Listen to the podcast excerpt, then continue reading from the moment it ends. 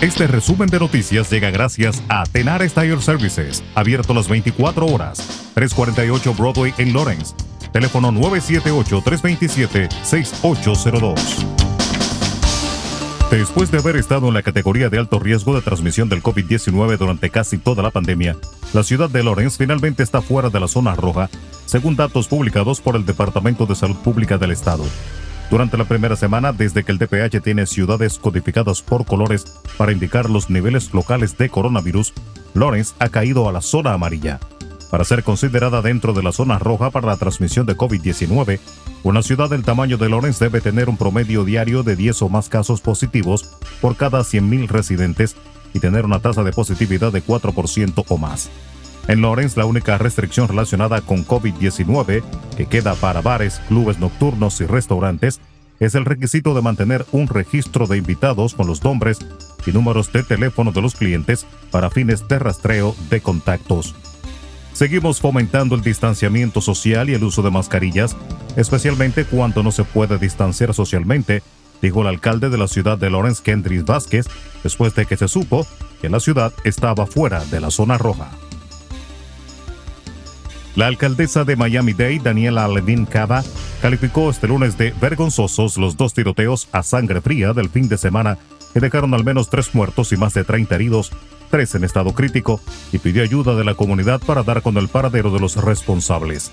Estos despreciables tiroteos en el noroeste de Miami-Dade y Wynwood son actos vergonzosos de violencia que han dejado muertes y heridas a personas inocentes, se lamentó Levin Cava sobre las balaceras ocurridas durante el puente festivo del Día de los Caídos.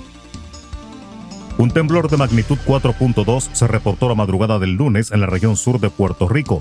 Según la red sísmica, el evento ocurrió a 6.73 kilómetros al sur-suroeste de Peñuelas. El temblor tuvo una profundidad de 15 kilómetros. El gobierno de Colombia propuso este lunes a la Comisión Interamericana de Derechos Humanos adelantar la visita que había retrasado para revisar la situación desde que comenzaron las protestas el 28 de abril, así como que una delegación llegue al país andino del 7 al 11 de junio. En una carta, la vicepresidenta y canciller colombiana Marta Lucía Ramírez invita a la Comisión Interamericana de Derechos Humanos a una audiencia privada el 7 de junio en Bogotá junto a la Fiscalía, la Procuraduría y la Defensoría del Pueblo. Perú, el país con el récord mundial de presidentes procesados por la justicia, elige esta semana a su nuevo gobernante, una ardua decisión entre dos extremos, el de Pedro Castillo de izquierda y el de Keiko Fujimori de derecha, quien de hecho ya afronta un pedido fiscal de más de 30 años de prisión. El que gane ocupará un sillón presidencial donde todos los que se han sentado desde 1985 han terminado investigados, arrestados o encarcelados, a excepción de los presidentes interinos Valentín Paniagua y Francisco Sagasti.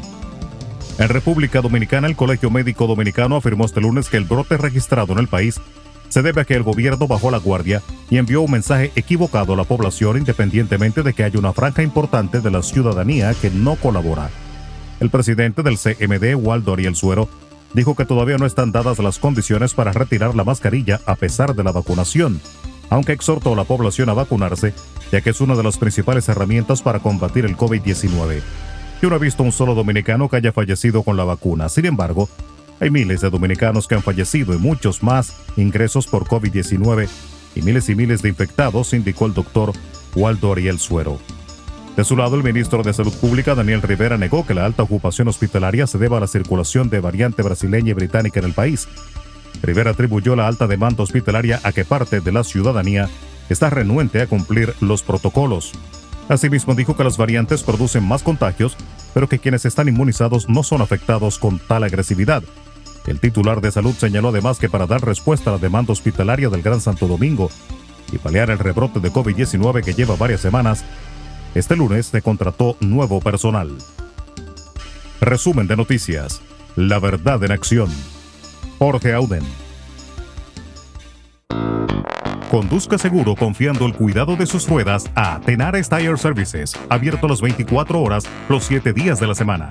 348 Broadway en Lawrence. Al comprar gomas nuevas, recibe reparación de por vida, además de otros servicios también de por vida. Tenares Tire Services también ofrece alineación y balanceo y autodetailing. Las mejores gomas nuevas y usadas en Tenares Tire Services, con el trato afable de Brian de Peña y su equipo. Tenares Tire Services 348 Broadway en Lawrence.